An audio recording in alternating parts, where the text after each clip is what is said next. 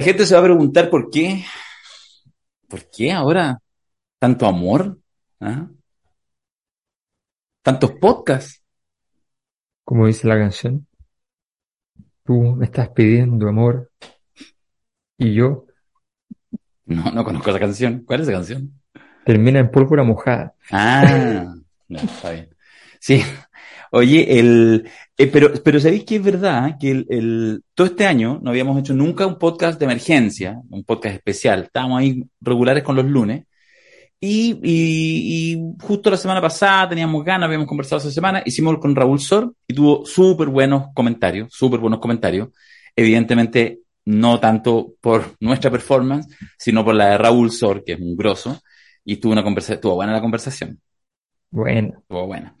Y bueno, nos entusiasmamos, entonces eh, salió y fue como como... el, fue como el, el prólogo del, de lo del martes. Sí, claro, bueno, claro, fue como los prólogos y nosotros ya lo sabíamos, pero bueno. Sí, Y, el, y esta semana, eh, estamos grabando un día jueves, yo creo que lo vamos a subir ahora mismo, eh, mañana viernes empieza la veda de las encuestas. Entonces, como con toda esta cosa, porque de verdad que las encuestas han tenido un rol, ya ni siquiera en sus resultados, sino que es como, eres como el quinto poder, ¿ah? para jugar un poco la idea del cuarto poder de la prensa, bueno, el quinto poder son las encuestas. ¿ah? Mm. Y para eso invitamos a un buen amigo, Axel Callis, que va a entrar en tres minutos, nos pidió ahí, nos dijo que entraba en cinco minutos más, así que le estamos haciendo el aguante y vamos a esperarlo para empezar a grabar con él. Y de repente dijimos, a la antigua, póngale play al tiro nomás. Rec, no play, rec. La gente se ríe cuando yo digo esa wea. Qué, qué boomer, Darío, qué boomer.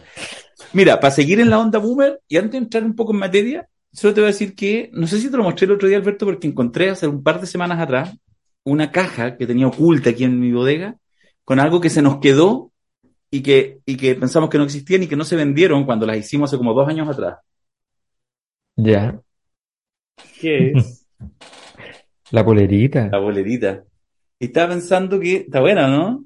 Qué Está vieja. buena. Y entonces ahí estaban planchaditas, planchaditas, ya, ya no existe este caballero, ya no existe Se el caballero pongo- que dijo la frase, ya no, no hay nadie. Se las mandamos a la, a la Pamela Giles y a Jorge Alessandri Para que puedan seguir. Sí, pues en en realidad. el 100%. Pame, te vamos a mandar una. Te vamos a mandar una.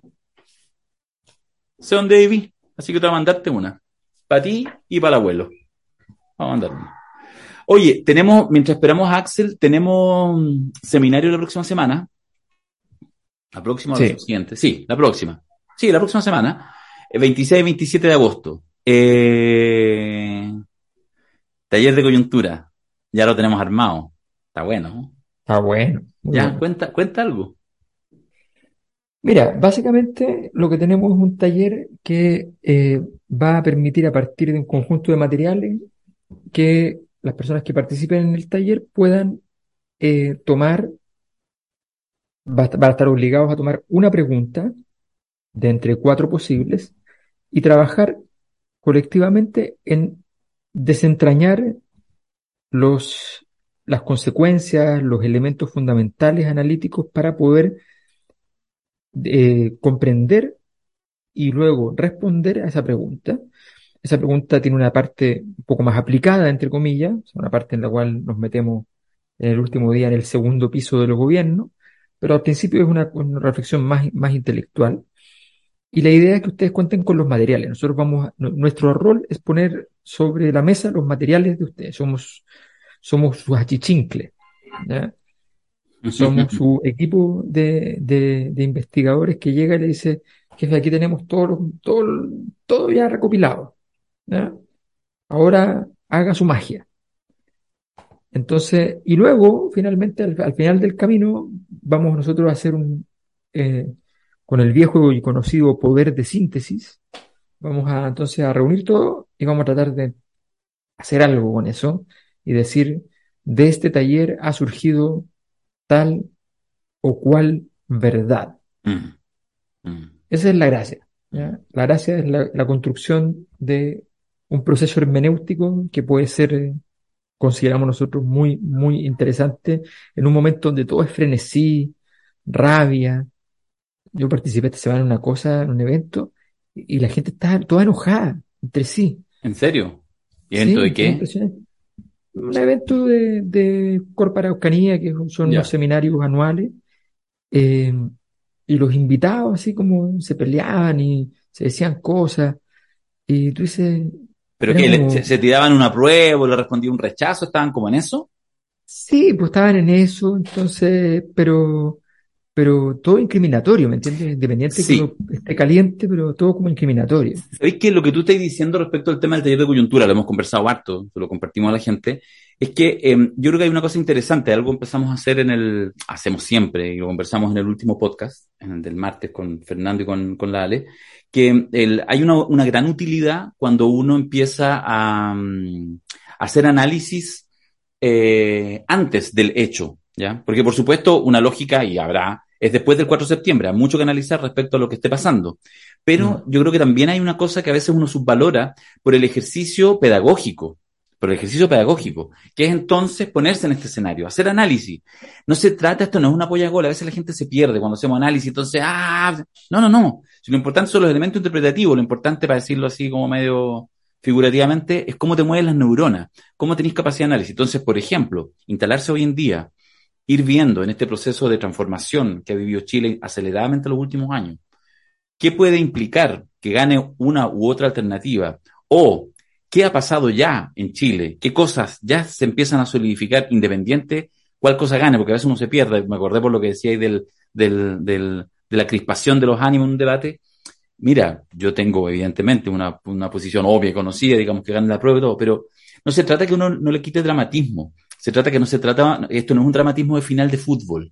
No se trata que si el 4 de septiembre ganó una cosa y tú estás en una posición y perdiste la final del campeonato mundial, no, ya cagaste porque se fue la generación dorada. No, es un poquito más complejo que eso. Y esos elementos de análisis yo creo que son eh, importantes eh, hacerlo. Así que yo creo que va a estar Sí. bien interesante.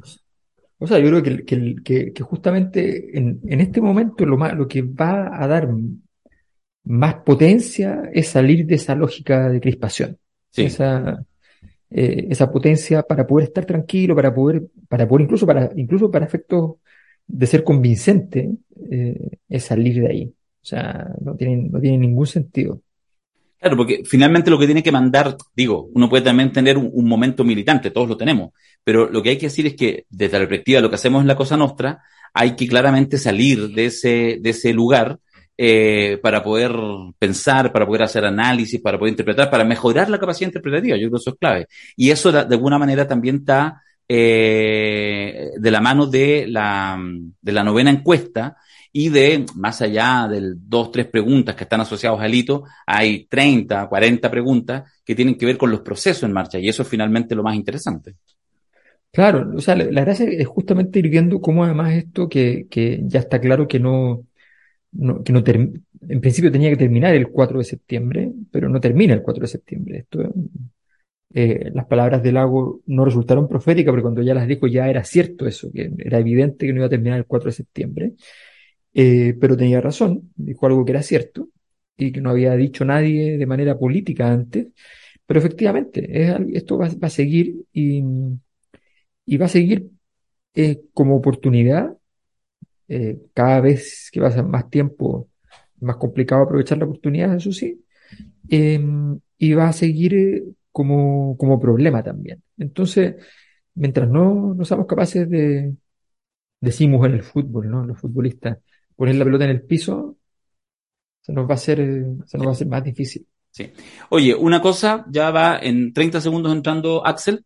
Decir que la novena encuesta eh, está ahí, eh, se puede aportar, las personas que aportan en la encuesta, que permiten, digamos, su financiamiento, parte de su financiamiento, acceden al momento que va a ser el día sábado, eh, 27 de agosto. Es, es, un evento privado, esta es una encuesta que no puede ser divulgada públicamente, ya está en el proceso de veda, evidentemente, y por lo tanto solamente es privado para quienes son parte de alguna manera de eh, quienes aportan en esta instancia. Y insisto que es una exposición larga y compleja con muchos elementos que tiene que ver con todas las cosas que medimos donde independiente que pueda ser para ustedes lo más llamativo, es accesorio, no es para nada relevante el tema de la pregunta por el resultado, porque además es una pregunta que una semana después queda eh, ya fuera de foco, ya sabemos la realidad, por lo tanto, no, no hacemos futurología, hacemos análisis social. Oye, me escribió una persona que ya. Que, que ya nos ha pasado alguna vez antes, alguna vez descubrimos una persona que lo hizo, que, eh, que quería, entonces me dijo, no, me estoy demorando en hacer la donación porque, porque eh, quiero hacer eh, un monto más alto de aporte a la encuesta. Entonces estoy haciendo varias veces la, la, la transferencia en, en, en, la, en la web, en seminarioslacosanostra.cl. Entonces me, escribió para contarme que estaba en ese, que se iba a demorar, pero que, iba a ir haciendo hasta llegar a cierta cifra.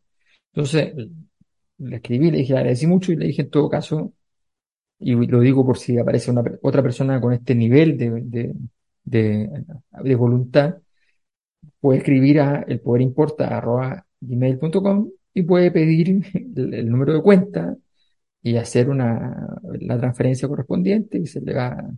Le, capaz eh, que le llega hasta un monito al padrino.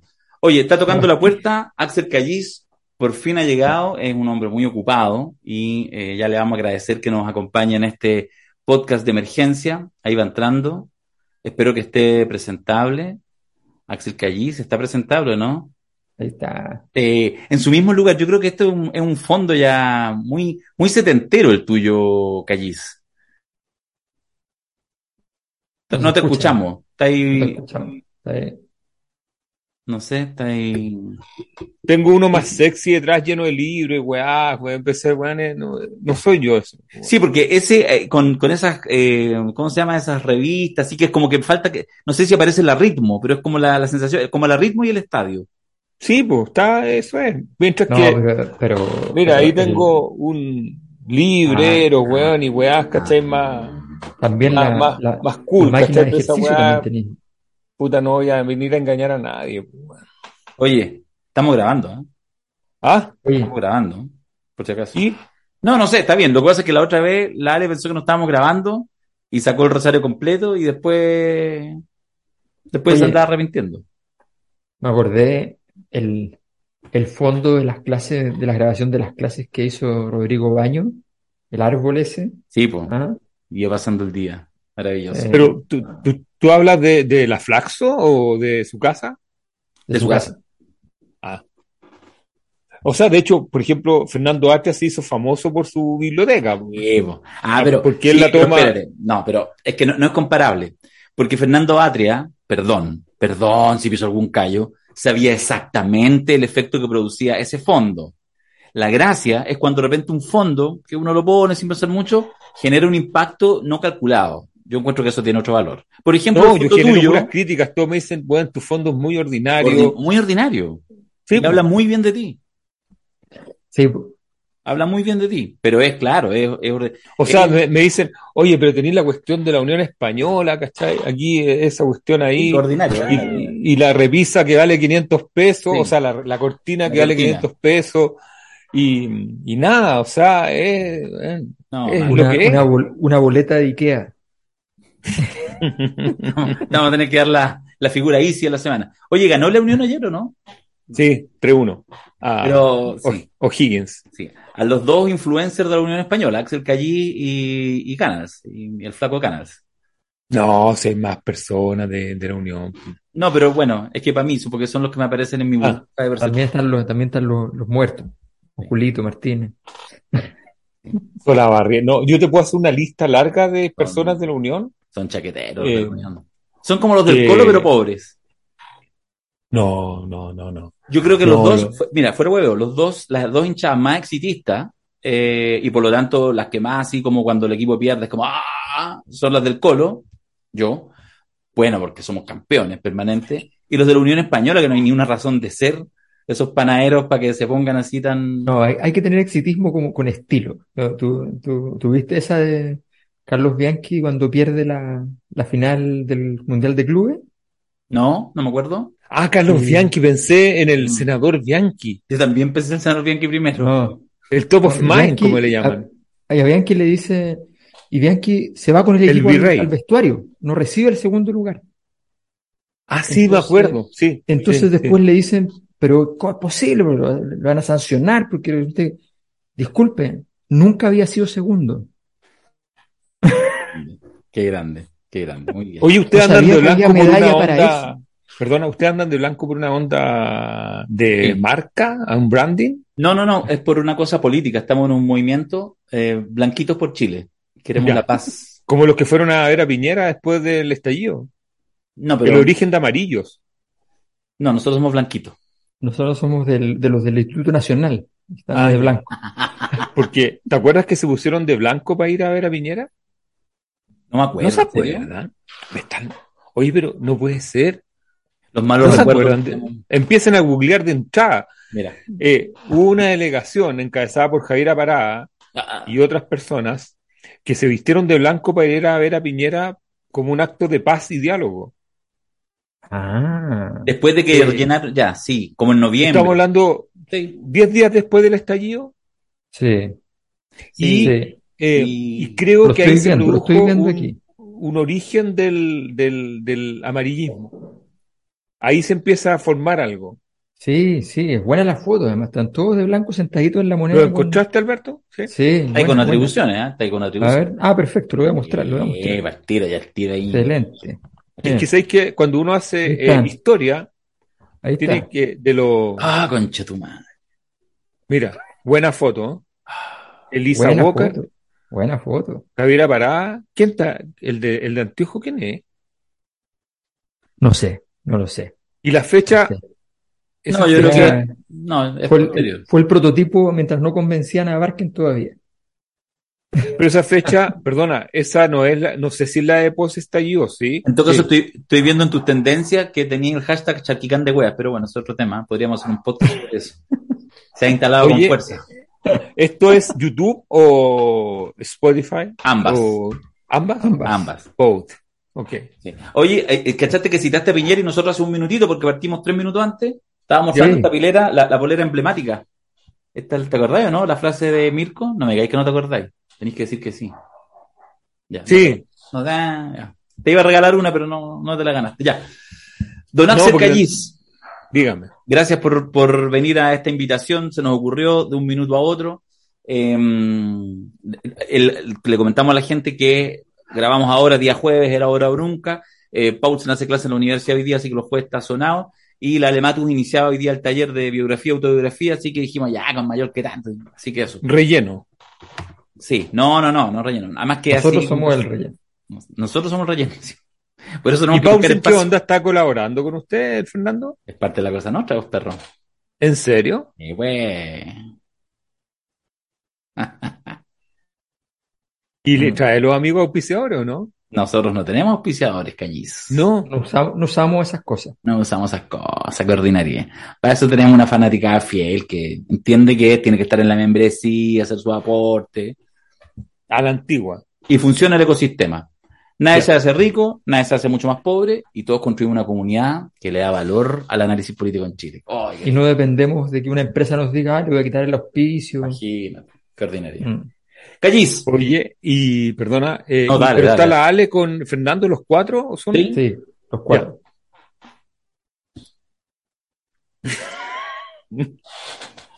Yo antes era cliente frecuente de Paulsen. ¿Eres cliente frecuente de qué? De Paulsen iba, no sé, un mínimo, Ah, mínimo sí, pues. una, dos veces al mes, a Sí. última mirada. Última mirada, sí. Eh, pero después ya no puedo ir más. No, pues, co- compraron el pase, está bien, pues si eso Así le es. ahí. Sí, Casemiro. A-. Axel Casemiro Callis. ¿Mm? Y tuvo. Ya, oye, entremos en materia que más dijiste que tenéis poco rato. Mira, dijimos, este es el pie forzado, ya llevamos 10 minutos en la conversación para cualquier lado, pero el pie forzado es que mañana empieza la veda de encuestas, ¿ya? No, el sábado. El sábado. Bueno, mañana ya último día que se pueden publicar. o El sábado, último. hasta las hasta las 23.59. Ya, y tú vas a publicar la tuya a las 23.58, ¿o no? ¿No? Ya, ok. Bueno, pero, mira, quisimos Para analizar, porque eso, nosotros de hecho también la Cosa Nostra está en un proceso de todavía recién de, de campo, la vamos a tener la próxima semana, y por supuesto no la vamos a poder hacer pública, solamente la vamos a, a comentar con, con eh, privadamente, digamos, en la, en- con la membresía, eh, en, en el seminario respectivo. Pero más allá de eso y más allá de los resultados que te dé una u otra y todo, eh, nos pareció una buena excusa porque la verdad, te, te hago una, una, una afirmación que obviamente, como toda afirmación, es sencillamente una pregunta, una provocación inicial, es que el, probablemente en este crecimiento de la encuestitis y todo, pareciera ser que en esta eh, elección adquirió ribetes insospechadamente altos, jugaba yo con la idea de, podríamos parafraseando la idea del cuarto poder como los medios de comunicación, pensar que ya es el quinto poder, porque además se utiliza de cierta manera, media, no, no, no sé qué tan profunda los medios de comunicación, pero digo que ha jugado un rol porque empezó a jugar un rol de partida mucho antes que tuviéramos texto. ¿Ah? Ya se empezó a construir, eh, hasta nosotros tuvimos que hacer la pregunta, cómo quedar fuera, seis meses atrás, cuando estaba todavía el proceso de la convención constituyente, no había ni un texto que aprobar y se le preguntaba a la gente si aprobaba o rechazaba. Y eso generó una tendencia que está bien instalada. Entonces, parto por ese tema. Eh, ¿Cómo lo ves tú también, que tú haces una encuesta, que eres un tipo reconocido en el medio como uno de, de las empresas serias que hace encuestas, lo cual no implica que necesariamente eh, esa encuesta tenga la capacidad predictiva. Ese es otro tema que ahí podríamos eh, profundizar. Pero para partir, Axel, ¿cómo has visto tú desde dentro, por decirlo así, también desde dentro de los medios, del mainstream, en el caso tuyo en el Canal 13, ¿cómo has visto tú esto? El tema de la encuestitis, cómo se instala como arma también de destrucción masiva en términos políticos y cómo también opera a nivel de los medios. Y bienvenido a la Cosa Nostra, que es tu casa, tú sabes. Gracias, Mile. Um, me pusiste como para hablar en serio, así, muy en serio. Em, no, no comparto eh, que, eh, que, en esta elección eh, haya más encuestitis que en la segunda vuelta de Kass Boric. yo sentí más presión en ese minuto que en este. Lo digo como testimonio, o sea, es sí acá los ánimos están mucho más, más, más, más caldeados los ánimos del, mundo chico. Yo siempre hablo del mundo chico, que es Twitter, clase política, que es como el, millón de personas que giran en torno a esto, y hay 18 millones de personas que están en otra. Eh, y la, verdad es que yo diría que más que, que, las, que las encuestas empezaron a generar un relato antes, es que yo creo que todos nos sorprendimos ese día 4 de julio del 2021, cuando doña Elsa Labraña, ¿así se llama o no? No, Elsa Labraña, mm. no, la, la señora Labraña, no, la Elsa... Elsa Labraña, esa es tu tesis, sí. Calle, así que tenés que aprenderte el nombre, porque la, sí. la escuchaba Empezó a gritar, eh, ahí yo creo que nadie estaba preparado para escuchar esos gritos, ¿sí? No. No. Entonces. Yo los entendí, para hacerme cargo sí, no, no, no, no, pero, pero, pero lo que yo estoy constatando es la sorpresa. Elsa gritó y yo entendí. Claro. Esa sería la frase Quiroga. Sí. Pero, pero ahí nos dimos cuenta que estábamos, voy a decirlo, ante algo inédito en la, en la historia como institucional de Chile. Eh, como, o lo que yo había conocido toda mi vida, o sea, de, de, de la época de Pinochet, nada, y después de la democracia como que todo era como con terno, ¿cachai? Y con vestido y con, y con eh, fastuosidad y con protocolo y con... Y primera vez que yo veía romperse algo, o sea, vi algo romperse, y ahí se transformó la convención en algo sujeto de escrutinio público. Antes de eso, la, nosotros encuestamos en, en marzo, abril, o abril y mayo, y la constituyente tenía una aprobación del 70% sino más. O sea, era. Abril heavy, y mayo o sea, del año pasado. Claro. Eh, o sea, partió allá arriba. Y cuando se humaniza y aparecen los rostros, y aparecen los gritos, y aparece todo lo que vino después, eh, la derecha encontró un. un ahí encontró su, su, su lugar para hacer política, que es eh, Mm, ya, o sea, ni siquiera era necesario que la Tere Marinovich hiciera el show o las personas No. de... El show salió solo, lo hicieron otros. Es como, como ahora que tienen hablando a, a, a, a la centroizquierda contra la centroizquierda, como bíblico, hermanos contra hermanos, eh, lo mismo, no había necesidad que, que hubiera nada, o sea, solita. Y después Rojas Báez coronó eso, la lista del pueblo y todo eso. Entonces, la encuesta, la encuesta ahí encontramos un, un nicho de interés público muy alto. De hecho, nosotros pasamos de dos preguntas a doce preguntas. Expectativa, valoración, eh, reconocimiento, Razones porque se rechaza, razones porque se aprueba. Y ahí partió- una, una complejidad en ese sentido. No sé si eso satisface su, tu pregunta. Sí, ahora, como se demoró un segundo, Alberto, una contrapregunta. El, tú dices, sí, era muy intenso y mucha presión en el Boric eh, Cast, pero las encuestas... Perdona, y eso convivía con la presidencial y con la Jadwe y con... Está bien, pero... con las primarias. Pero, y pero, ninguna encuesta, pero ninguna encuesta salía en ese tiempo, eh, eh, Boric Cast o antes con las primarias, etcétera, poniendo, ya poniendo así como que, que genere titular, candidatos que no existían. Y lo que yo quiero plantear es que la manera de hacer preguntas de manera sostenida, etcétera, donde tú sabías que lo que estaba evaluándose era la convención constituyente, o sea, es como que por alguna razón uno hiciera ahora una encuesta o empezar a hacer una encuesta sobre algo que se está discutiendo en el Parlamento, pero, pero, pero que todavía no existe y por lo tanto en realidad la opinión tuviera implícito la opinión sobre el Parlamento. Cualquier cosa sacaría, no sé, un 10 o un 15%. Y lo que yo quiero decir es que eso también fue parte, esa es mi visión, ese tema de las encuestas eh, ese rol que tuvieron y por lo tanto la extrema simplificación, porque una cosa son las encuestas, buenas, malas, honestas y manipuladas, de ese cruce de variables. Em, eh, estamos contigo porque consideramos que tus encuestas, además de ser buenas, eh, son honestas, ¿cachai? De verdad, y eso es, relevante. Yo diría, que, la, encuesta más política que hay en términos como de... De acuerdo, Pero, pero, pero también hay otras que, que, que, no son tan buenas y hay otras que no son tan honestas y hay algunas peores que no son ni honestas ni, ni buenas metodológicamente.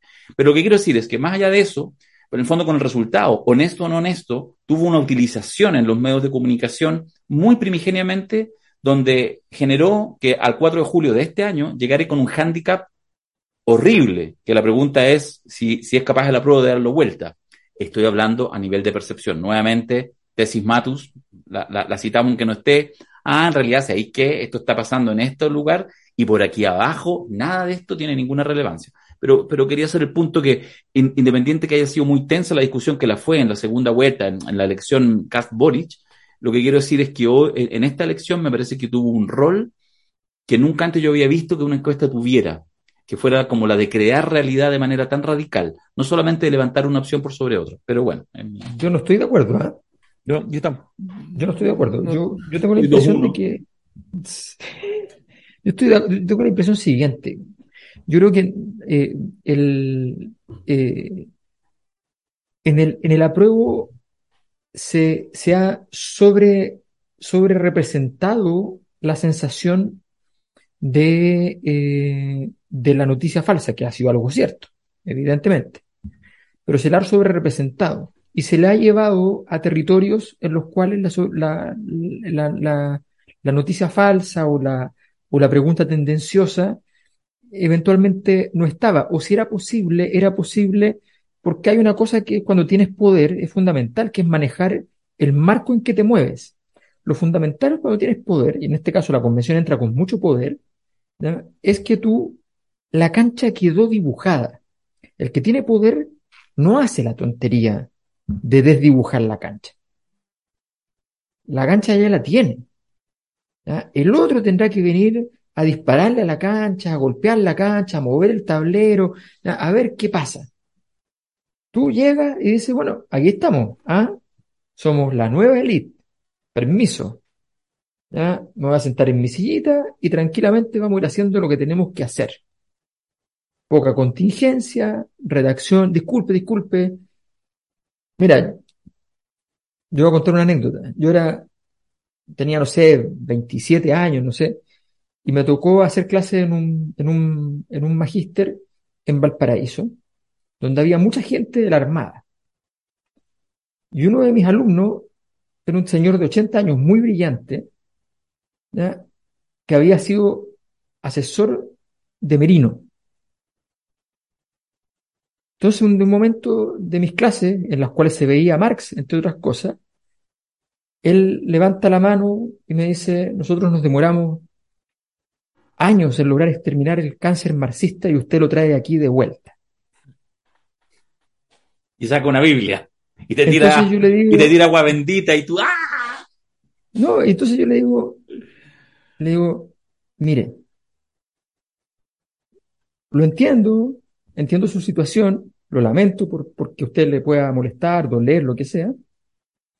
Pero le quiero decir una cosa. Usted es una persona, ha dado unas pruebas excelentes, me encantan sus pruebas, tiene puros siete, eh, y usted es mi alumno. Y como es mi alumno, yo lo respeto como alumno. Así que puede decir la pachotada que quiera, porque es un alumno, no importa cuántos años tenga. Y yo no puedo decir ninguna pachotada porque soy el profesor.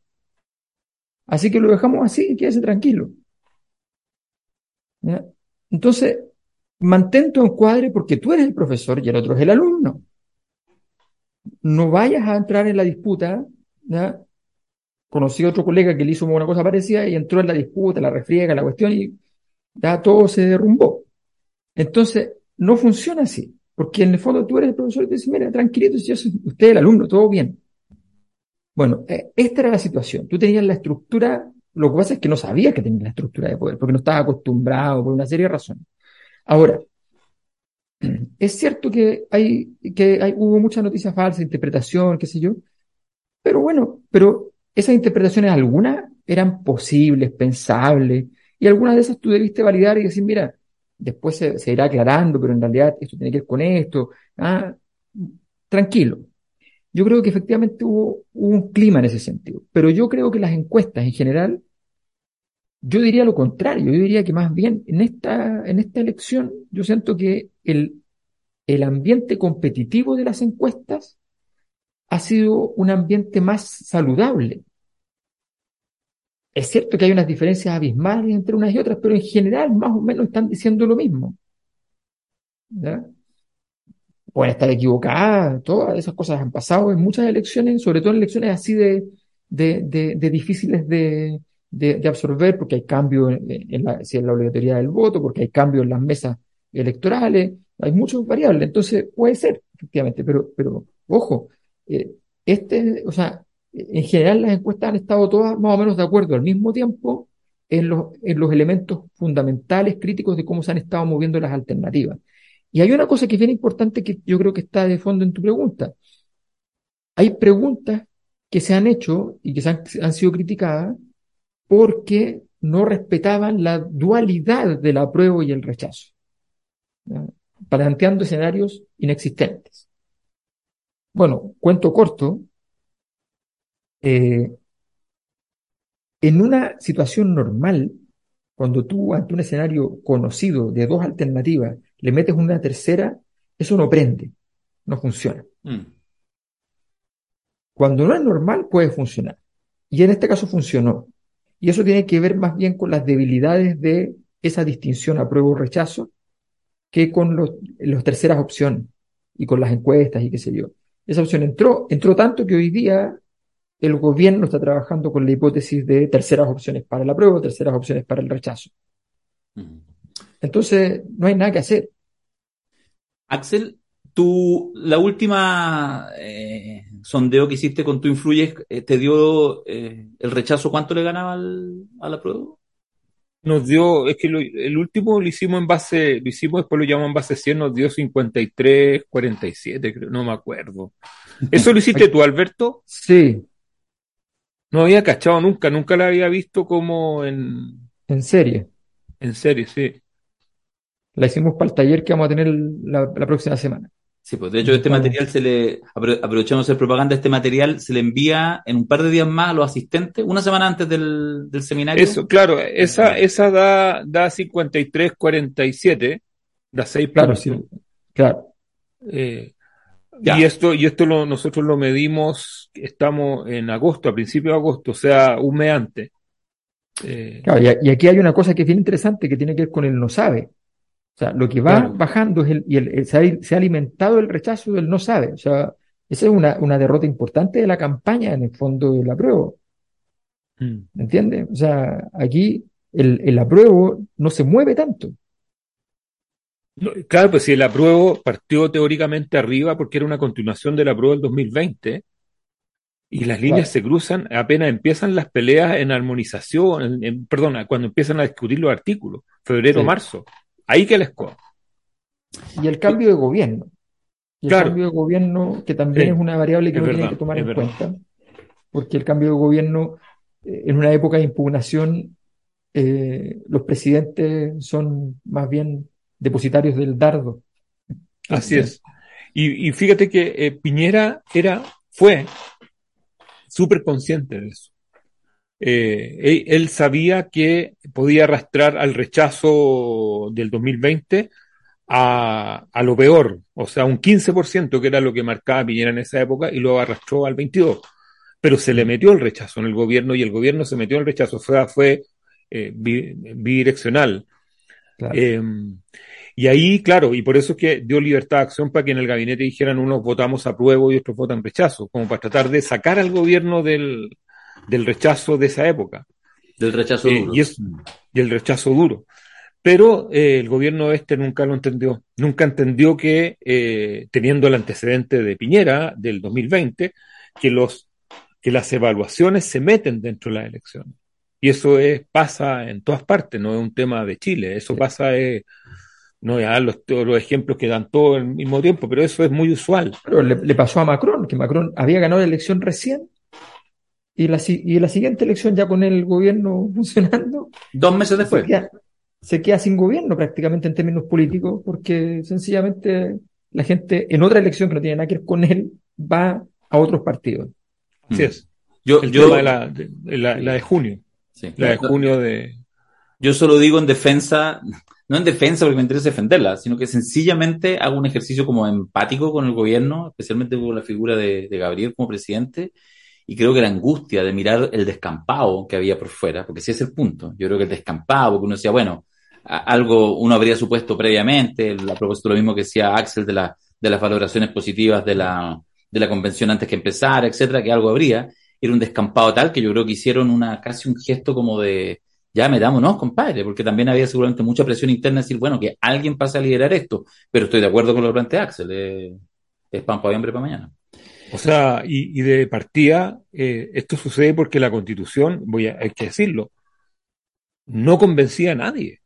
O sea, el producto de ahí, yo no vi a nadie que saliera como eh, feliz, ¿me entendió? O sea, era, eh, esta constitución, o sea, lo que salió ahí, yo lo veo como fruto de una negociación más que de un diseño constitucional. Entonces salimos como cuando, como cuando uno hacía política y salía al otro día, por lo menos eh, esto partía en la noche y el otro día uno salía a las 7 de la mañana, raja. Y con la cara, y con la cara de destrucción masiva que todos habían entregado tanto que nadie estaba contento, pero había un acuerdo. Y, lo, y la sensación que yo tuve con todo lo que sucedió al final era sacamos la pega, pero yo no vi a nadie así como, o sea, bueno, un par de personas, pero no vi a nadie de los partidos que estaban allá adentro, pretóricos, hinchados de orgullo de haber logrado este superproducto. Y eso es, o sea, eso también se comunica. Eh, claro, pero... Mm. claro, pero... Y, y, mm. siguieron, perdona, y mm. siguieron. Y los constituyentes, mejor, hasta el día de hoy hay constituyentes que, que, que creen que la están rompiendo. Viejo, en serio. O sea, que van a, los canales de televisión o van a las radios pensando que son rockstar y no saben que salen y lo que hacen es, y no te estoy hablando de lo que yo creo, sino que lo que yo constato. Lo que son esas personas son recordatorios de una mala experiencia para mucha gente que en la Convención Constitucional. No sé si me explico, o sea, es algo que... Sí, yo, está bien, ¿eh? pero, pero... O sea, pero perdona, perdona, eh, Darío, Vamos a pelear. Vamos a No, no, creo que peleemos porque estamos en el plano de la hipótesis. Pero ahora yo, yo la diferencia entre tú y yo es que tú hablas, eh, y ahora sí te voy a enojar, desde una argumentación. Yo, yo constato datos.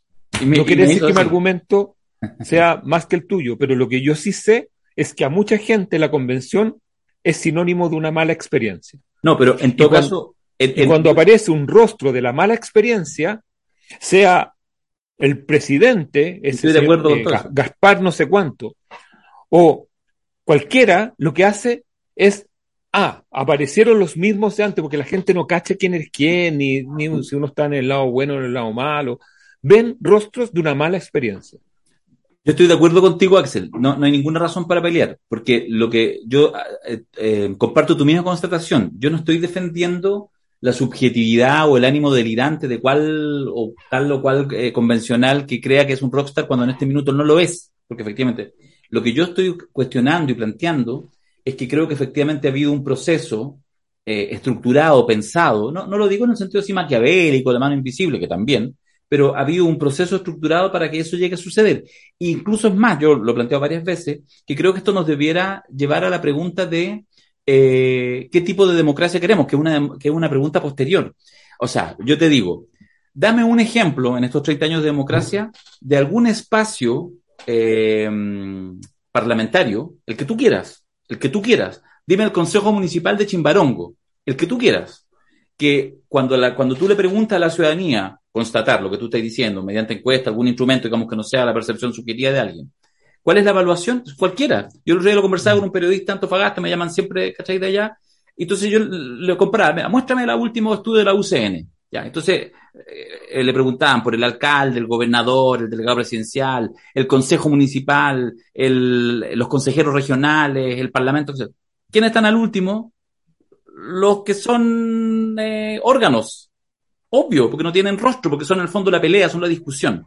Entonces lo que yo quiero decir es que, por supuesto que eso es cierto lo que tú planteas como dato, pero yo estoy haciendo justamente un análisis que cuestiona las razones por qué eso está sucediendo. Porque si tú me preguntas, si tú dices, oye, nadie salió especialmente contento a defender de verdad a pie juntillas la, la constitución, yo digo, en buena hora, pues, bueno. O sea, porque efectivamente si aquí sale el que sea el lote que se lo llevó todo para la casa, sería un problema porque no es un programa de gobierno, es una constitución.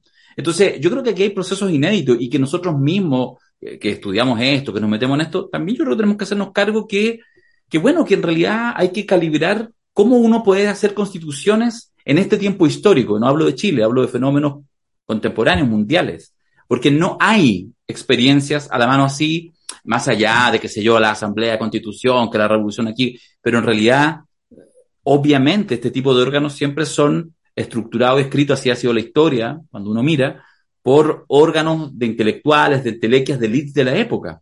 Entonces, como eso ya no va más, ¿Qué es lo que será cambio? ¿Será esto? Probablemente tampoco funcione. Pero digo, lo que quiero decir es que hay una, una cosa mayor que hace que, una, que, que haya habido, evidentemente, era previsible, aunque no lo hayamos previsto, pero era previsible que no debió salir una, eh, una gran opinión favorable de un órgano eh, con 154 personas, bueno, en realidad 155, donde una más se manda una cagada, después de un año deliberativo. Eso es lo que quiero decir, quiero entenderlo, ¿cachai? O sea, yo, yo digo... Te puedo, te puedo, dar un... Ponte 10 multiversos y elige 10 convenciones constituyentes distintos que en un año hagan la constitución, las 10 salen mal evaluadas. Eso es lo que quiero decir.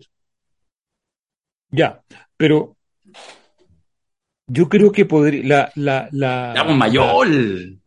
La, derecha... eh, cáchate lo que voy a decir. ¿eh? la derecha está dividida, no la derecha, no, la élite, no, no sé cómo llamarle al mundo del rechazo, al rechazo de arriba, no al rechazo pobre, el rechazo mm. con intereses. El Partido del Orden Fracción Autónoma. Yo le pondría. Pero el, rechazo, o sea, me refiero al, a, la élite involucrada con intereses. A los propietarios. Ah, a los propietarios. A los propietarios. Fíjate que están divididos. Sí. Porque están divididos porque hay dos tesis en juego. Una, la de masacrar la actual constitución y a todos como más revanchista, eh, defender el sistema y, después vemos qué hacen. ¿Ok? Perdona, no la actual constitución, el proyecto. El, proyecto, todo, todo, todo, todo. Defender el, el statu quo, llamémosle defender esta institucionalidad esa, ese, ese, ese lote choca con otro, con otro que desearía lo mismo, pero sabe que es pan para hoy y hambre para mañana. Es decir, tienen hasta acá, hasta este, aquí metido la frase de doña Cecilia Morel, tenemos que entregar los privilegios. Y ahí están esos dos mundos. Porque si esos dos mundos, Darío Quiroga, hubiera prevalecido el primero, esta campaña habría sido sangrienta sangrienta. O sea, más. sangrienta de lo que podría haber sido. Sí. no, mira, porque, porque están defendiendo aquellas cosas que los hizo generar, generar, o sea, grandezas, riquezas, poder, o sea, lo que les dio el alma, hombre. Mm. ¿Me entiendes? Entonces, cuando uno defiende eso, va con todo. Y hay un sector que ha ido con todo y otro que lo ha frenado. ¿Por qué? Porque está, yo diría que eh, la frase de Cecilia Morel es fundamental en, esta, en esta, en esta, en esta, porque el empresario, y, te lo digo porque yo converso con, muchas veces con ellos, saben que irse en la corta, voy a decirlo, irse en la barraza, que es entender el negocio en corto y no en largo, irse en la barraza no les genera estabilidad. Y ese es el negocio principal. Entonces ahí están esos dos mundos. Porque además, si tú a ese mismo empresario le hubieses dicho al principio del proceso constituyente que este era el texto final, lo firma, pero lo firma. Así. Lo firma. Entonces, por una serie de razones, no entra en detalle, pero lo firma. Fíjate que hay una cosa que, va a estar en el seminario la próxima semana, a propósito de aviso. Vamos a tener a Alejandro Osorio con Pepe Rech, que tienen Alejandro venía una investigación que nosotros la presentamos aquí en La Cosa Nostra en su momento sobre la opinión de los empresarios sobre el proceso constituyente en Chile. Y cuando vio que esto iba evolucionando, empezó a repetir las entrevistas a los mismos personajes de nuevo. Y después hizo una tercera tanda. Y después hizo una cuarta tanda. Ahí se sumó Pepe, qué sé yo. Después hizo una quinta tanda cinco tandas de entrevistas en todo este proceso. Y tú ves además movimiento de las mismas personas, donde hay un momento donde están todos así como blandos, blandos, blandos, así como, oye, no, no, no, pero por supuesto, está súper bien, fantástico, ni un problema, ¿ya? ¿Dónde firmo? ¿Ya? Ah, ¿De qué banderita va a ser el, el apruebo? Listo, ya, hagamos banderita. Y hay otro momento donde empiezan así como, hay un, hay un empresario de, de, una, de, una, de una multigremial más pequeña, ¿no? de, de pyme, eh, que se nota que ni siquiera estaba articulado, fíjense en esto, ni siquiera estaba articulado con los grandes. Entonces le pregunta a los investigadores en medio de la entrevista, grabado, le dice, oye, ¿y por qué van a votar? ¿Por qué van a votar los peces gordos? Entonces le dicen, en general están por rechazo. Ah, no, nosotros también, nosotros también. O sea, mm. ese era, entonces, fue un escenario bien, ellos venían de estar muy descolocados, muy fuera, y, no tenían mucho repertorio, y de hecho, creo que gran parte de la, de la problemática es que las posibilidades de, de discutir esos repertorios no, no se dieron. Se dieron en el marco de discusiones entre segmentos que están disputando poder. Pero yo creo que hay una prueba de que esta, de esta situación de que, de que, de que hablar de, de este tema se volvió complicado, áspero, y la quiero poner aquí, pero es una tontería, pero a veces las tonterías son súper representativas, ¿ya? porque eh, Gabriel Boric, que es una persona que, que en general, no solo como presidente, en general tiene mucho tino comunicacional y sabe dónde ir, y sabe dónde estar, ¿ya? decide, por ejemplo, hacer cosas como esta. Ay, vaya a mostrar eso. No, no mostré eso, Alberto, porque. ¡No! Íbamos, íbamos tan bien. Íbamos tan pero, bien, pero es que mira, es que te voy a, es que te lo voy a decir de otra manera distinta. No te voy a decir que se equivocó. Te voy a decir que lo más terrible es que tal vez le acertó. Exacto. Lo más terrible es que tal vez él esté entendiendo ¿Qué es lo que hay? Que lo mejor, que lo mejor es calmar, calmar, calmar, no hablar demasiado del asunto, dejar que el agua decante y en una de esas alcanzar en algún momento, cuando tenga valor decir algo, decirlo. Tres segundos, para los que estaban, lo están escuchando por Spotify, acaba de Alberto Mayor mostrar eh, el Twitter lo leo, ayer, que lo va a leer en este instante, donde Gabriel Boric Fonte en su cuenta oficial de Twitter dice, Sismo en zona centro del país tuvo magnitud de 5,4 Richter con epicentro 21 kilómetros al sur de Rancagua, en región de O'Higgins.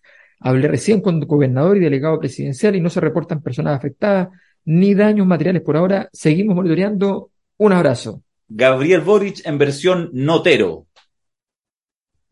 O, o informe de, de, del, del, departamento de emergencia. No, habitando el cargo nomás, como dirían ellos. Yo, yo tengo que decir que yo, yo ocupo el lenguaje frente amplista para, tú sabes, Darío, para... De hecho, de hecho me, no, nos dijo la cosa nuestra, pero le puse un precio muy caro, dijo. Yo les doy, yo tengo avanzado ya, ¿ah? puedo ser escritor fantasma del diccionario de los tiempos actuales. Sí, no, pero yo ah, he aprendido a, pero no uso las palabras, no, no, yo sigo yendo a regiones, no voy a los territorios. pero, pero entiende, puedes hablarlo, puedes hablarlo. No, no, de hecho, perdona, eh, tengo comprensión absolutamente, pero no tengo, no tengo expresión oral, no, no.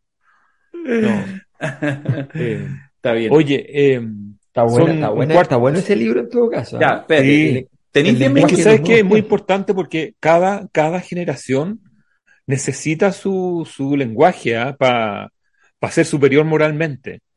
O sea, en términos como de matar a la generación que viene, parte de la matanza al padre es también tener tu propio lenguaje, mm. eh, habitar los cargos, no, no, hablar con dirigentes, sino que con actoría. O sea, eh, es parte de, de, de, este lenguaje que, que, te genera identidad absoluta y identidad generacional. Quiero hacerte dos preguntas, Axel, una tras de otra. Eh, Pregunta uno, por eso te hacía el, delante, te preguntaba cuál era el, resultado de, tu último sondeo. Según eso, hace un mes atrás, hace tres semanas atrás, ganaba el rechazo 53-47. Listo. Veo la bola de cristal, exacto, le acabas de apuntar, según ese último sondeo, eh, al resultado. Está ahí el canal 13, eh, el domingo 4 de septiembre en la noche, ganó el rechazo 53-47. Te quiero preguntar, ¿por qué ganó? Es un hecho la causa. ¿Por qué ganó? porque esencialmente más personas, voy a decirlo muy responsablemente, más personas hablaron coherentemente a favor del rechazo. Es decir, yo escucho a las personas hablar a favor del rechazo y voy a decir algo que, y no me parecen que están hablando barbaridades.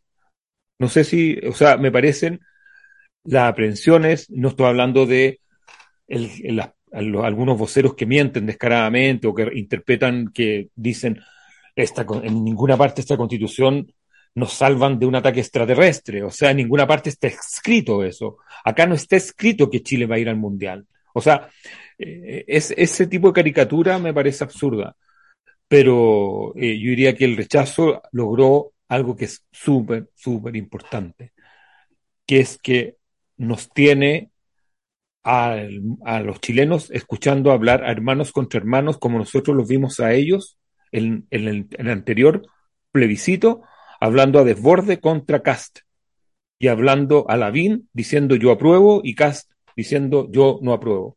Ese mismo escenario ahora lo vemos al revés y vemos a eh, Cortázar eh, y a todos los que, los amarillos, la Jiménez Rincón, y eso es una pelea a la opinión pública de hermanos contra hermanos. Entonces, es el mismo escenario, pero al revés. Y la verdad es que uno escucha las aprensiones del rechazo y en términos argumentativos, y hay cosas que suenan razonables.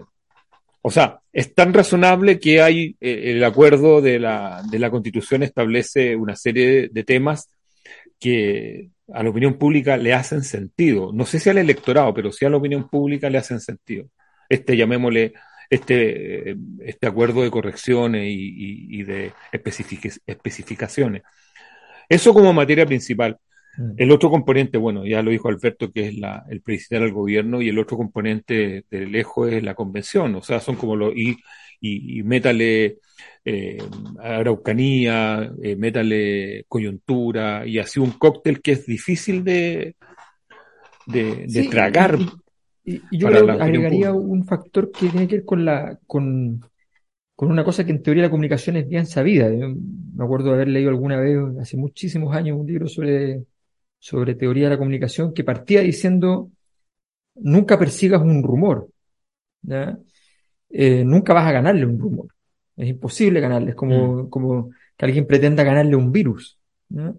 Eh, Se va los virus tenés que esperar que se vayan, claro, y tratar de pasar lo más piola posible, pero no, no, no, no, no hay forma de ganarle. Son más fuertes que tú, son más adaptativos que tú. El rumor es súper adaptativo. Entonces tú vas con el rumor y llega, eso no es verdad, voy a explicarles cuál es la verdad. ¡Pum! Y el, rumor sale para otro lado. Mm. Y, y seguís percorriendo detrás del rumor. Entonces, tú ves gente que corre detrás de rumores y no tiene un eje. No tiene un eje, y, construir ese eje era un trabajo, era un trabajo político, había que asentarse a pensar ese eje. Pero no, no se hizo ese trabajo, salieron todos a correr y, de hecho lo decían desde antes, vamos a salir todos a mostrar esto, cada uno de sus detalles. Y eso era desagregación, desagregación, desagregación. Y entonces, claro, aparecía instalado el rumor X. Eh, cuando estabas a punto de vencerlo, aparecía el siguiente. Y tú, ah, vamos, vamos de nuevo a tratar de contestar, contestar, contestar, contestar, seis, siete medios de comunicación, contestar, contestar. Cuando empezaba a ser verosímil la respuesta, el siguiente. Y lo que se queda, la, persona que está viendo eso es que la iniciativa, la iniciativa política está en un lugar y el otro está persiguiendo lo que hay.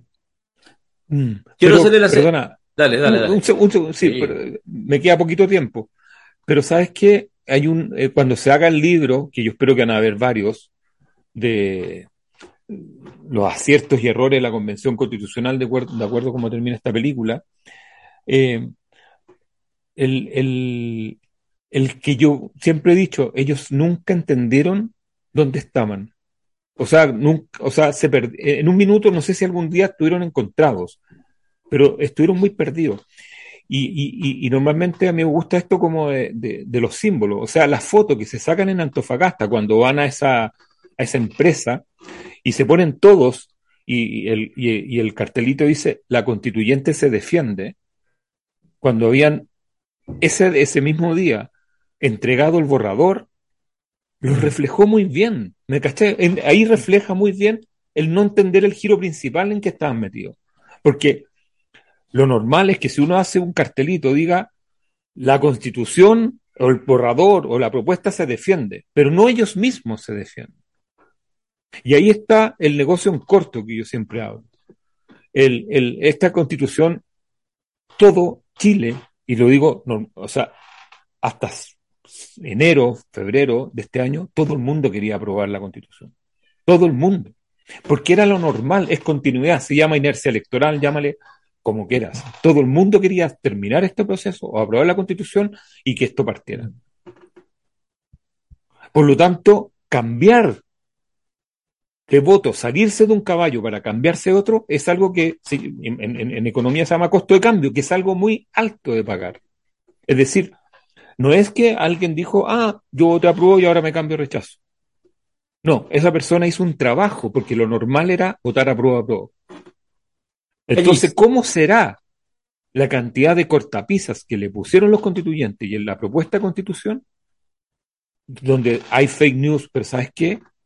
Eh, el problema es que con el acuerdo de la centro izquierda y la izquierda, quedaron, quedó como establecido que tuvieron que aclarar lo que ellos mismos decían que eran mentiras. ¿Me, me no? O sea... Sí, de acuerdo. Entiendo el tema como el movimiento de la energía. Oye, pero te quiero hacer, para que estés amenazando, tenés que irte, te quiero hacer la segunda pregunta y después tenés que escuchar una mención. La segunda pregunta es que estamos en el mismo, en el mismo momento, eh, el 4 de septiembre en la noche, en Inés Maturrejola 08 no sé cuánto. Y acá llegar el Boldín. ¡Oh, increíble! Se dio déjame, déjame, decir una, déjame decir una bromita pequeña. ¿Ya? ¿Tú sabes cómo se llama la calle que está al lado de Canal 13? no la que está al frente, sino que está por el costado, por donde, donde se entra en realidad. No, no me Por ahí. ¿Cuál? Se llama Dávalos. Tipo, Dávalos. que es agradecer igual dueño del canal cada vez que entraba por ahí en los últimos años. Pero se llama Alcalde Dávalos. Alcalde Dávalos, sí. Algo pusieron, imputado Dávalos, ya. Ahora está en la radio sonar. Oye, se dio vuelta, se dio vuelta. Y finalmente ganó el apruebo 53-47. Entonces, la pregunta que te hago, si tú visualizas esa, me imagino que la, que la imaginas también como posibilidad, ¿Qué pasó? No, no, lo digo en términos políticos, lo estoy pensando incluso más bien como en términos electorales, obviamente una especulación, digamos, sobre algo que no ha sucedido todavía.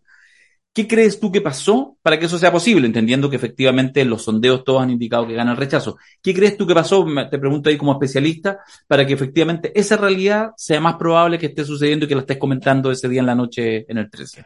Yo tengo súper claro eh, que, a ver, esto es como, perdón, es como jugó hace una semana, no ayer, el Colo con que ganó 3-1. ¿Sí? No me acuerdo quién. A, Guachipato, no me acuerdo quién. Audax, ¿no? Audax. El ah, Colo ganó 3-1. Todo el mundo decía que iba a ganar el Colo. Era el favorito, llegaba Audax mal y ganó el Colo. O sea, lo normal es que gane el rechazo. Pero, eh, ¿por qué podría ganar el, apruebo? O sea, la pregunta es, eh, ¿por qué podría ganar el apruebo?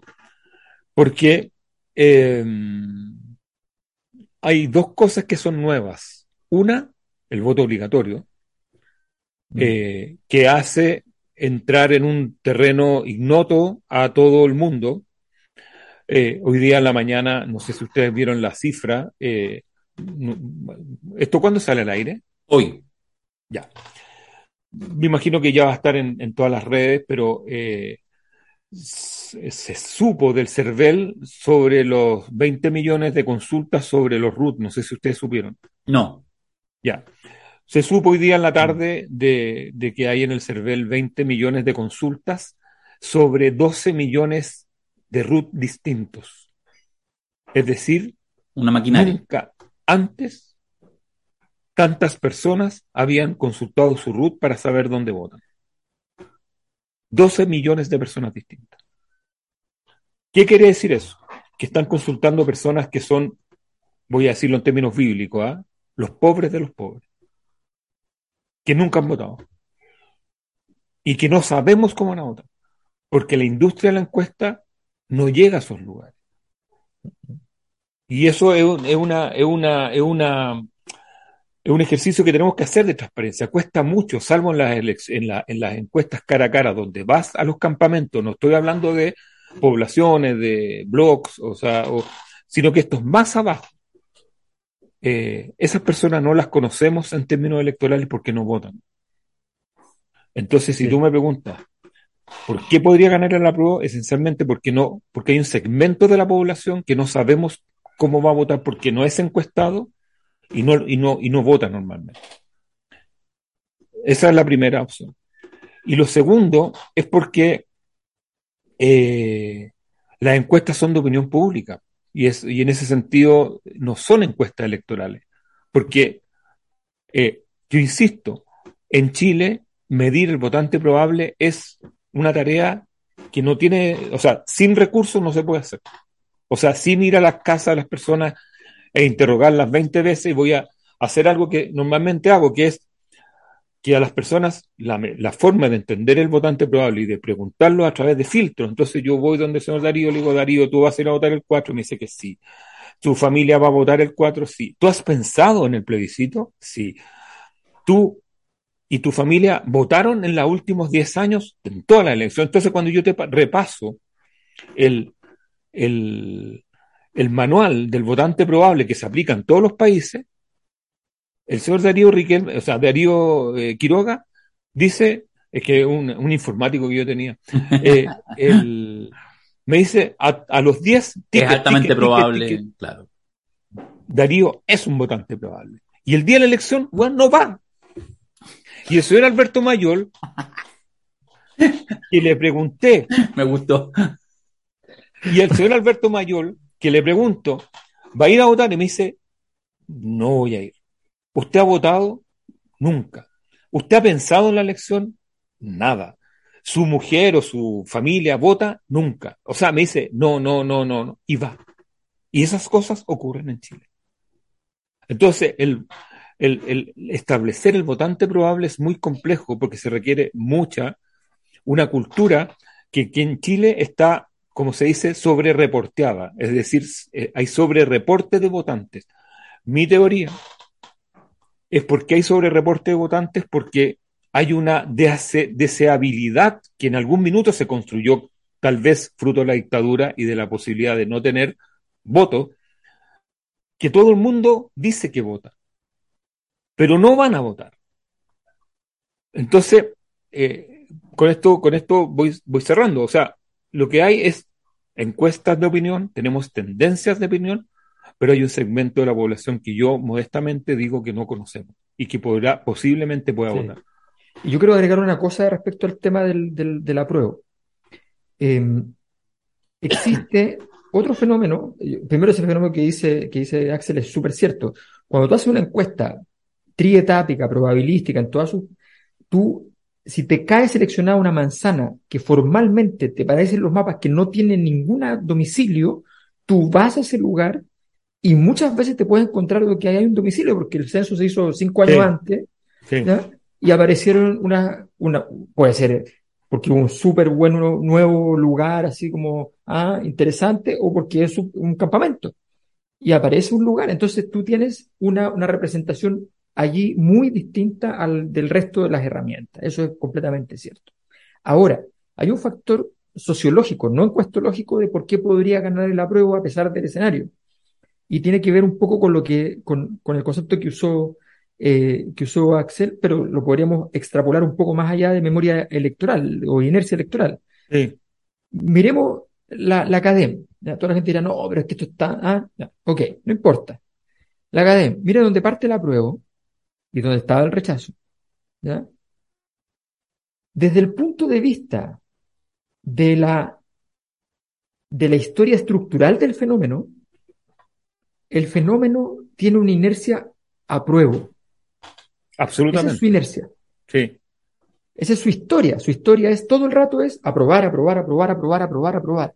Queremos elegir constituyente. Démelo los más apruebistas, démelo los más raros, démelo, démelo todo. ¿ya? Démelo independiente. Démelo independiente, no queremos partido, no queremos.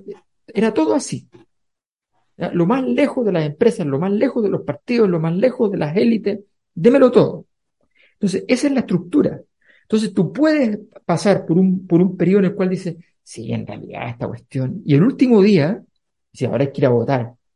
Ya, pero no, no hicimos toda esta cuestión, no estuvimos todo el tiempo para esta cuestión. No, no puede ser. ¿De qué estoy hablando? A ver, ¿qué, ¿con quién estoy votando? ¿Qué estoy haciendo? No, yo, bueno, ya se aprueba esta cuestión. A mí no me gustó lo que hicieron, pero, pero esta, esta historia tiene sentido y la otra no tiene sentido. Eso también es algo posible. Claro, porque, perdón Alberto, te he embalado, ¿no? No, dale. Ya. Eh, es que por eso yo tuiteé el, lo, de, lo del puente fue muy peligroso para el rechazo. Y, ha- y hablé de la memoria electoral. Porque la memoria electoral de ese grupo de personas que le votaron, que son todos mayores de 52 años, Mm, eh, que tenían a lo menos 18 para el, para el 88, eh, tienen una memoria electoral que es de un lado y ahora están votando en otro lado.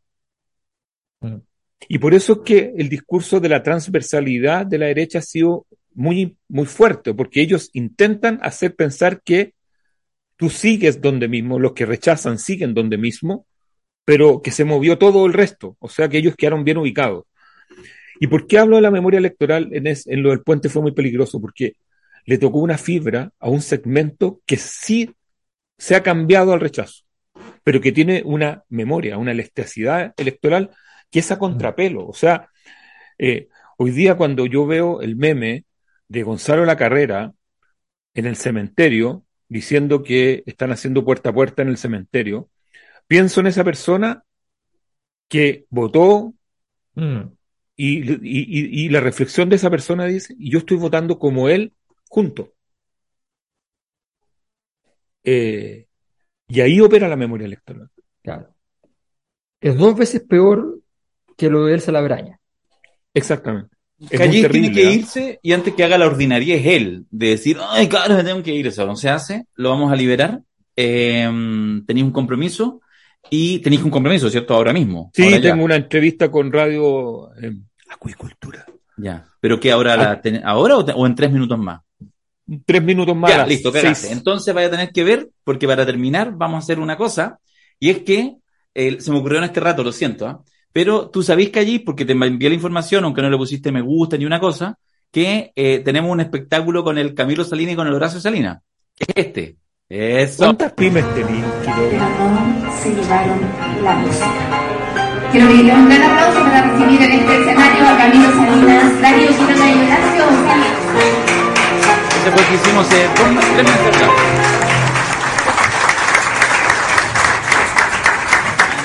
ahora este martes 23 de agosto lo vamos a hacer en, en el. La gente no sabe, pero ¿sabéis qué? Se me ocurrió en este rato, porque encontramos estas poleritas, tengo como 10.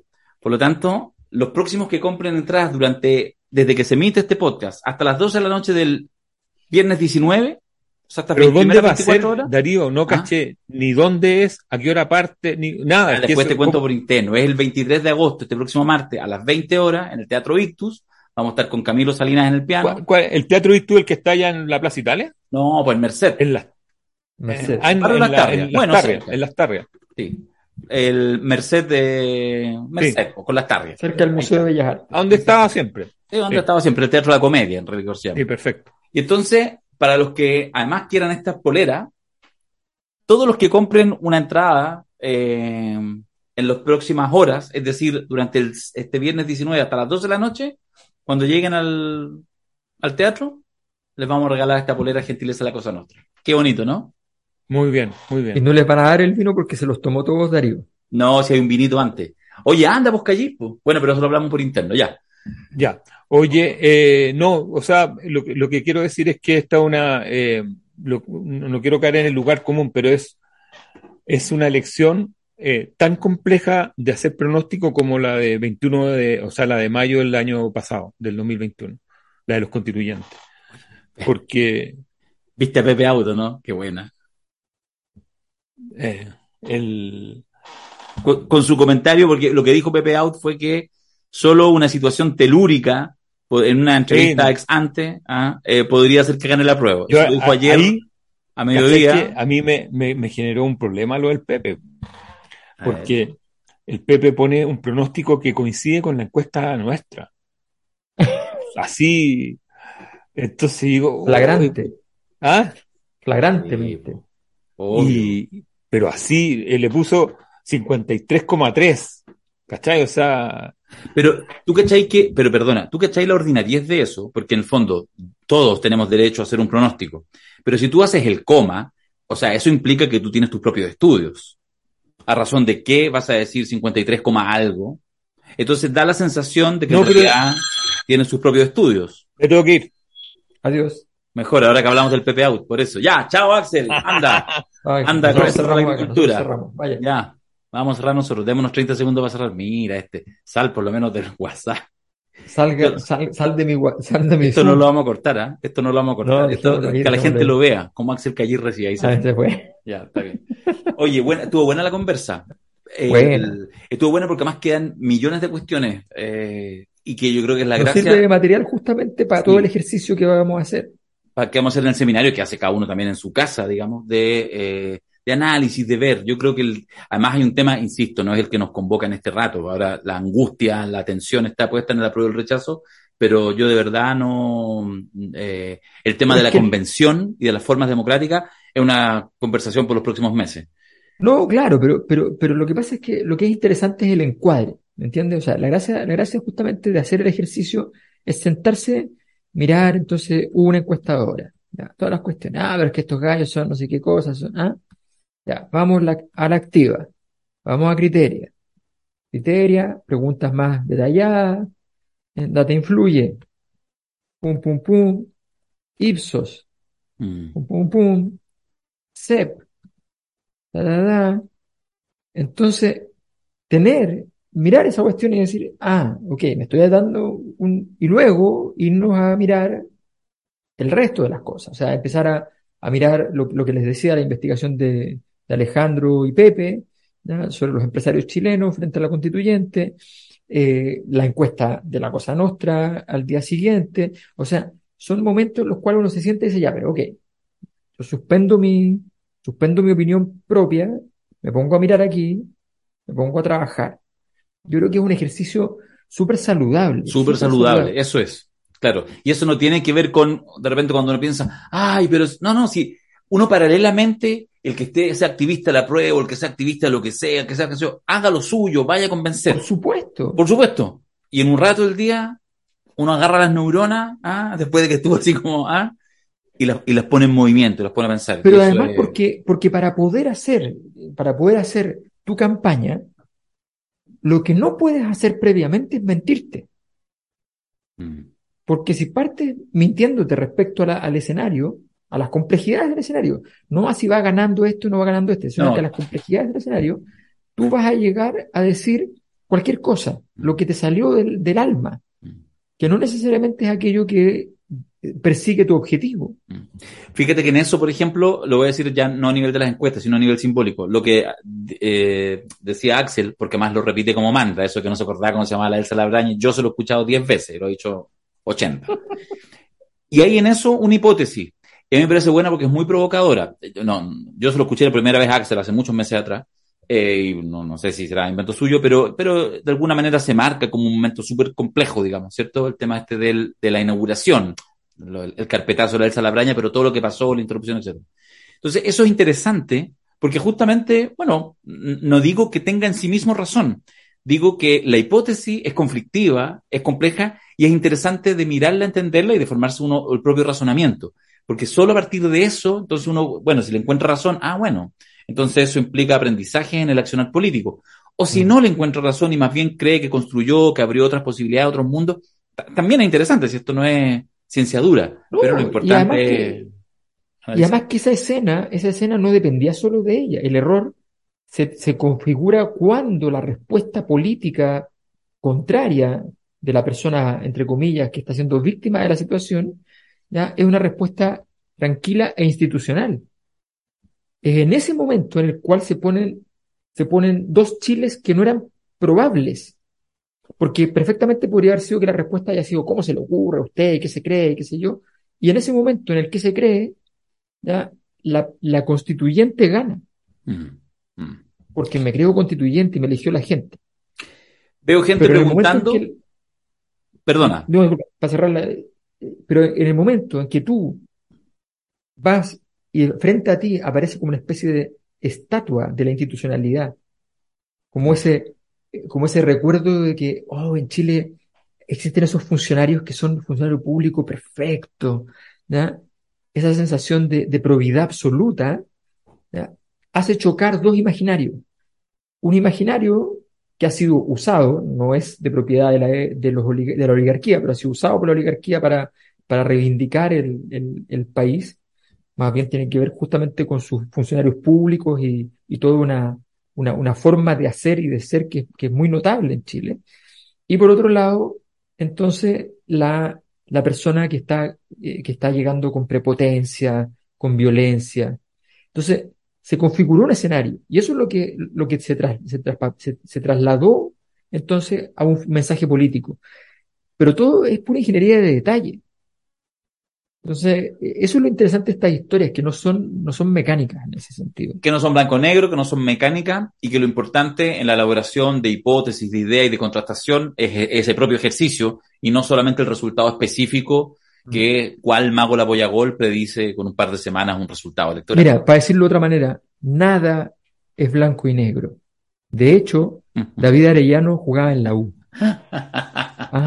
Ya, el, me preguntan por interno, eh, ¿dónde uno puede, digamos, inscribirse en el seminario la Cosa Nostra, aportar para la encuesta, oír buena música o los talleres? Aquí, pues, en seminarios la cosa nostra.cl. Está todo. Sí, pues ahí está la página web y están de hecho los destacados, ¿ah? los, los, talleres de, de, mm, de, de, literatura de Alberto, de autores y libros, la actividad del 23 de agosto, y vamos a estar, esto es para, esto es para los fanáticos de la prueba, ¿ah? lo voy a decir sinceramente, esto es para los fanáticos de la prueba, para ir ahí y ahí ah, salir, salir así a comerse el mundo, ¿ah? a comerse el mundo o, a comerse una cosita y se van al barrio de las a comerse algo también puede ser. Mis, talleres son para los fanáticos de 80 años para atrás. puros libros. Sí. Ah, este está muy nuevo, tiene 50 años, no, muy nuevo. Muy nuevo, no, muy jovencito, ándate y el seminario de taller de coyuntura, el plebiscito y el destino de las transformaciones. Eh, eso está. Y bueno, los aportes a la novena encuesta, que tal como decimos, la novena encuesta está financiada. Todos estos aportes lo que generan es la décima, la undécima, etcétera. Así que eso es. Ya, no los lateamos más. Estuvo bueno este podcast que nos sacamos justo antes de la veda. ¿Puedo, decir una cosa que me pasó en el taller de literatura, justamente que una, uno de los participantes dice, pero Alberto, ¿cómo vamos a leer todo Proust? Me dice, ¿ah? qué latero eres, weón, te pasaste. Entonces, eh, fundamentame por qué tengo que hacer ese ejercicio. man. ¿En serio te dice eso? Porque Sí, el taller es de Proust. pues. No, no, pero, pero, no, es que eh, es Proust y hay, hay un par de autores más, pero, pero, entonces, le, digo, y además que yo definí que era Proust fundamentalmente porque quería que hiciéramos justamente completo. Porque- entonces le digo, mira, en el mundo de la literatura, en el mundo de la gente que lea, hay dos tipos de personas solamente. Los que han comenzado, toda la gente que ha leído ha comenzado a la búsqueda del tiempo perdido y no lo ha terminado, y la gente que lo ha comenzado y lo ha terminado, que es ínfima, ínfima, ínfima. Yo no estoy ahí. Yo no estoy ahí. ¿ya? Bueno, entonces le dije, cuando tú estás en una mesa, ¿ya? Estás en una mesa, sentadito, con una cena, con harta gente, todos cultos, refinados, como una película de Woody Allen, ¿ya? Entonces en eso estamos en la mesa, estamos comiendo y de repente ah, alguien habla de Proust, qué sé yo, entonces viene el momento clave donde tú dices, sí, pero en el, en el libro 7, y todo así como, ¿qué? En el, en el libro 7 donde, eh, ¿cómo te, te, te saltaste los libros? Y, no, no, eh, los leí enteros. Y en ese momento surge la tesis de la raza superior, inmediatamente. ¿ah? Te conviertes en Giorgio Jackson. O sea, eres superior al resto del mundo, nadie puede igualarte. No, claro. Entonces le dije, esa es la cuestión. Claro, porque hacer eso supone que te leíste toda la filosofía, supone, digamos, ¿cachai? Todo, cosas como... Todo- ah, todo- son supuestos, claro, supuestos Sí. que están allí flotando en el aire. ¿ya? No, yo me leí el Fabelucho y después fui a. Proust. Eso quizás es lo real, pero no importa, la gente no va a creer eso. Exacto. Está muy bien, está muy bien. Ya, nos vemos, eh, bueno, nos vemos el próximo martes en el podcast con Fernando, con la Ale y a, a, a team completo. Muchas gracias por sus saludos ah, en todas partes, en Twitter, en YouTube y todo. Ha sido furor la incorporación. Oye, de- y los números, y los números. Sí, ¿Viste los la- números. La, la visualización es, Sí. o sea, siempre es muy, es muy alta, somos número uno. Lo- sí, pero Ah. fue, fue muy rápido ahora. Eso, eso sí, porque en las 24 primero se corrió la voz y la gente fue, tenía que verlo. Tenía de hecho que verlo. Sí, sí. tenía que ver Espacio Central. Todavía Y además, yo creo y- que- y hay mucha, es como un, como un 5% de la población que sigue diciendo, estaba de invitado. Eso es lo que te iba a decir. Eso te iba a decir. ¿Cachai? Cuando lo vean el martes, ya en, pa- en Van a pantufla. decir, pero ¿cómo? ¿No es un invitado? No, No, no es invitado. No es un invitado. Ay, loco. Ya. Así que eso, nos vemos el martes y la próxima semana con el. Ah, yo el martes, de hecho, voy a grabar el podcast desde, desde el teatro. Vamos a estar poquito antes de la función, así que lo voy a grabar ahí en, Ah, mira. en el. Ictus. Vamos a estar ahí. Capaz que hagamos tocar a los muchachos ya. No sé, ahí se me ocurrió. Chao, Alberto, un placer. Adiós.